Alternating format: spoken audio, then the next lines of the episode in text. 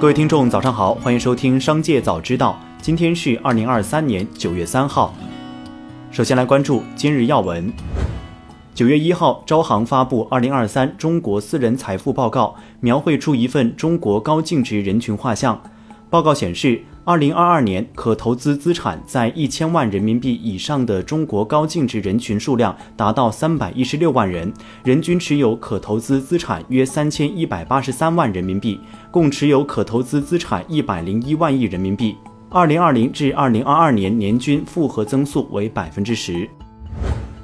昨天，苏州发布文件宣布，居民家庭申请贷款购买商品住房时，家庭成员在我市名下无成套住房的，不论是否已利用贷款购买过住房，银行业金融机构均按首套住房执行住房信贷政策。再来关注企业动态，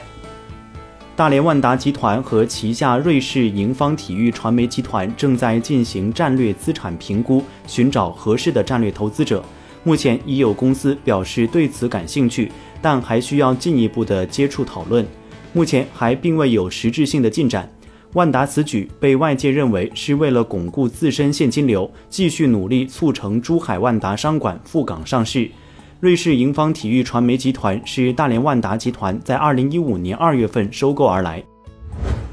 抖音日前公告称，为确保用户安全与利益，防止个别房产账号利用抖音平台从事违规导流、恶意营销等行为，抖音平台将分批要求房产经营类账号提交相应资质，支持具备资质的房产账号在抖音获得更好发展。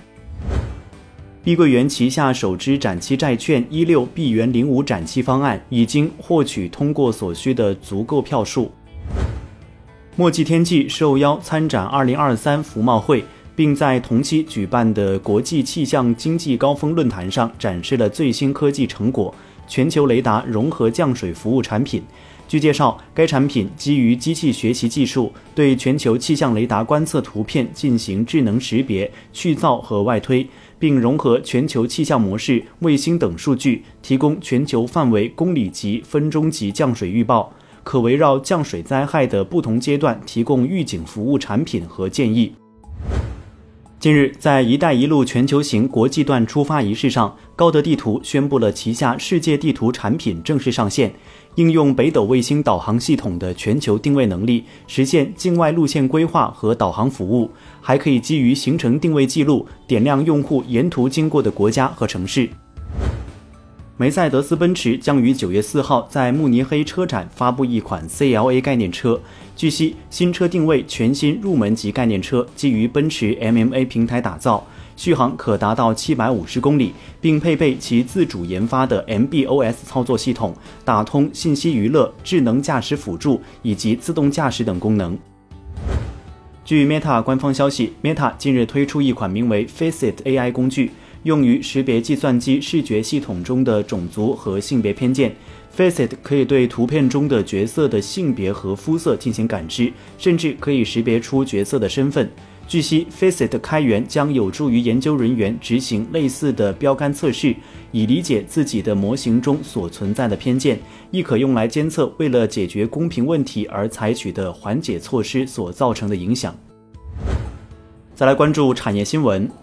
九月二号，二零二三年服贸会数字贸易发展趋势和前沿高峰论坛举行。会上，中国电子学会副理事长兼秘书长陈英发布《二零二三中国元宇宙产业发展趋势洞察报告》。报告称，据统计，我国元宇宙相关专利申请数量占全球百分之三十，位列世界第二。